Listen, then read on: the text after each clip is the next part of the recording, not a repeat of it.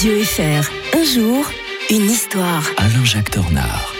Mais bonjour Alain-Jacques Tornard. Bonjour Mike, bonjour à tous. Sur ces trois minutes bénies hein, qu'on passe tous les matins avec euh, euh, l'historien de Radio Fribourg, on revient aujourd'hui en 12 septembre 1919, l'entrée euh, de D'Annunzio à Fiume. C'est ainsi qu'un poète et soldat allait brièvement se retrouver à la tête d'un État, Alain-Jacques. Oui, hein. vous vous rendez compte, un poète. Alors, faut jamais laisser le pouvoir à un poète. hein. Les romantiques, j'ai remarqué ça, c'est une constante dans l'histoire.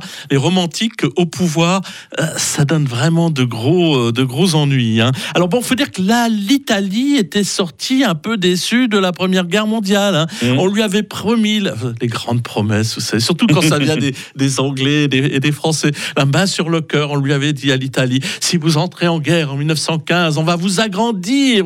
C'est génial, vous allez voir. Alors ils étaient rentrés en guerre, et puis bon, euh, il y avait eu de ces batailles assez euh, sérieuses hein, euh, au nord de, de, de- de l'Italie. Et puis quand la paix a, a été signée, eh bien ils se sont rendus compte que euh, en fait on ne pensait pas tellement euh, à l'Italie. euh, en tout cas, on lui donnait pas ce qu'on voulait, ce qu'on, ce qu'elle attendait, parce que on voulait créer une Yougoslavie. Ah, voilà. La grande idée du moment, on aura peut-être dû s'en souvenir quand on a éliminé, quand on a laissé s'effondrer la Yougoslavie dans les années 90, la grande idée du moment était de rassembler les Slaves du Sud. Et pour cela, eh ben, il fallait qu'ils aient aussi une belle côte méditerranéenne. Et le problème, c'est que les Italiens, qui euh, ont toujours rêvé, bien sûr, de, du souvenir de l'Empire romain, euh, se souvenaient aussi qu'il y avait des peuplades euh, italiennes dans l'Istrie et même du côté de la Dalmatie, tout, tout le long de, de la côte.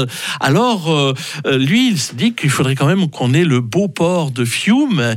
Alors, c'est l'actuel Rijeka. Ah ouais, d'accord, pour le en- situer, hein. en, en Croatie. Et il- alors lui, il- il n'hésite pas. Alors avec une bande de 287 volontaires italiens, euh, eh bien, euh, il, attaque ce- cet endroit, le prend euh, carrément là, et puis ça crée vraiment un, un problème sur le plan international. La veille de, de, de partir, il avait écrit à Mussolini, qui n'était pas encore au pouvoir, mais Mm. cet événement va contribuer à amener Mussolini Ah, au pouvoir.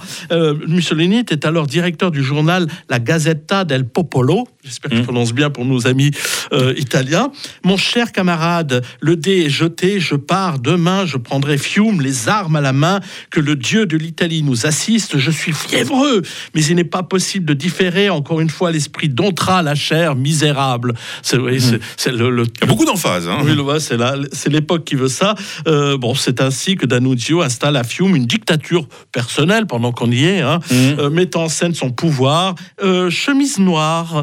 Euh, Ah. cri- ah, ah, ça, ah, je vois, je, Ah. ouais, que- euh, cri de guerre à, à nous. À, na- je sais pas comment on dit, à nine, euh, nos amis italophones pourront peut-être me, me dire. Poignard brandi, autant d'artifice, ben, que lui empruntera plus tard, dans quelques mois, un Ouais. certain Mussolini. Voilà, ouais, ouais, chemise noire, Euh, forcément. bon, hein. pendant ce temps-là, à Rapallo, les représentants de Rome et de Belgrade tentent de clore cet épisode un peu théâtral. hein, et donc, favorable à l'Italie, euh, ils conviennent qu'il faut euh, laisser Fiume euh, au, au futur Yougoslave. Mm. Et donc, c'est le 31 décembre, après un baroud d'honneur, qu'il abandonne Fiume. Mais ça va contribuer au réveil d'un certain Mm, nationalisme. Et quelques temps plus tard, la marche sur Rome de Benito Mussolini. On va revenir sur le récent sommet du BRICS hein, qui se tenait du 22 au 24 août euh, dernier. Euh, demain, avec euh, l'historien de Radio Fribourg. D'ici là, belle journée, Alain-Jacques Tornard. Bonne journée à tous. Il est 6h37.